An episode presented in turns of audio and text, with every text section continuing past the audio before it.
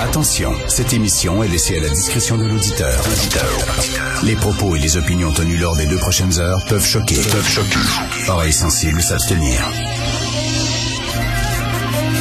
Richard Martin. En remplacement de Richard Martineau, nul autre que Patrick Derry. Mercredi 23 février 2022, on a l'impression que c'est le monde à l'envers. Tout va mal, sauf le Canadien qui, lui, va bien.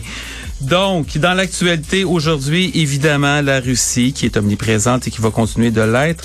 Euh, on sait que la Russie est entrée dans les zones euh, qui contiennent des séparatistes en Ukraine, mais bref, on a quand même traversé une frontière souveraine.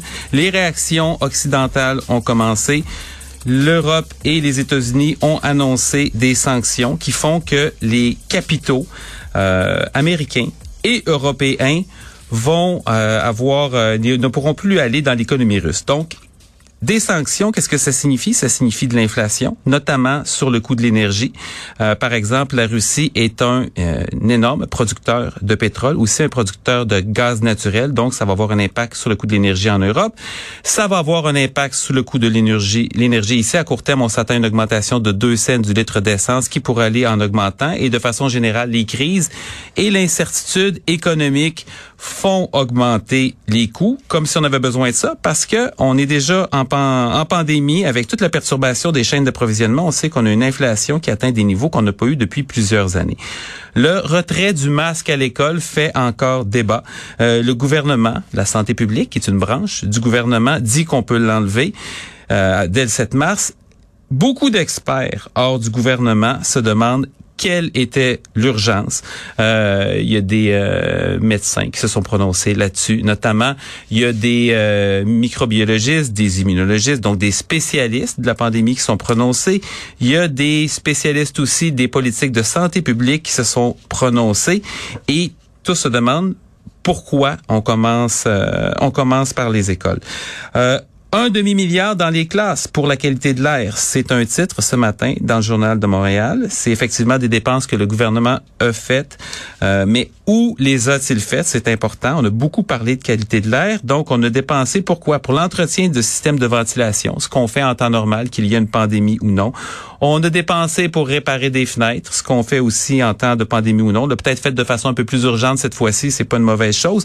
Mais il faut quand même garder à l'esprit que l'essentiel de, la, démarche qui a été faite au Québec, c'est d'installer des lecteurs de CO2 qui nous donnent la mesure de la qualité de l'air, des mesures qui sont d'ailleurs toujours pas publiques, alors qu'en Ontario, ce qu'on a fait, on a installé directement des purificateurs d'air dans les classes. On s'est dit, c'est une pandémie, c'est une urgence, on sait qu'il y a un problème, on le mesurera de façon parfaite plus tard, on va commencer par le régler. Donc, il y a un contraste dans l'approche. Monsieur Legault qui veut aider notre portefeuille, euh, on vient de parler d'inflation, ça ira pas en s'améliorant. L'année dernière, le gouvernement avait envoyé des chèques de 200 à 275 dollars aux familles qui étaient un peu moins fortunées. Donc, on a eu un avant-goût qui devrait avoir d'autres mesures de la même eau dans le budget cette année. On le sera le 22 mars. L'accès aux médecins de famille fait encore la manchette ce matin. On rappelle, il y a plus de 900 000 Québécois qui n'ont pas de médecin de famille présentement. Avant la pandémie, c'était autour de quelque chose comme 5 à 600 000 si ma mémoire est bonne. Donc c'est un chiffre qui augmente, euh, qui augmente énormément.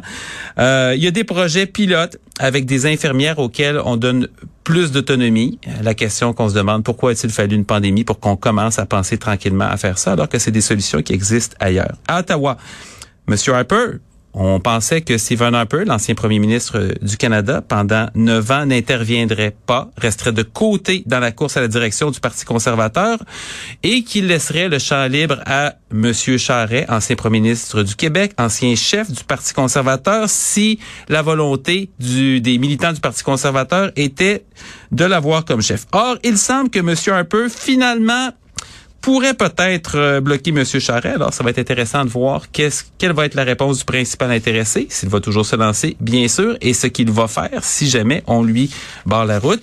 Est-ce qu'il pourrait, comme euh, plusieurs le pensent, euh, fonder un nouveau parti politique qui irait un petit peu brouiller les cartes? Et là-dessus, on va aller en discuter avec Jean-François Lisée et Thomas Molker.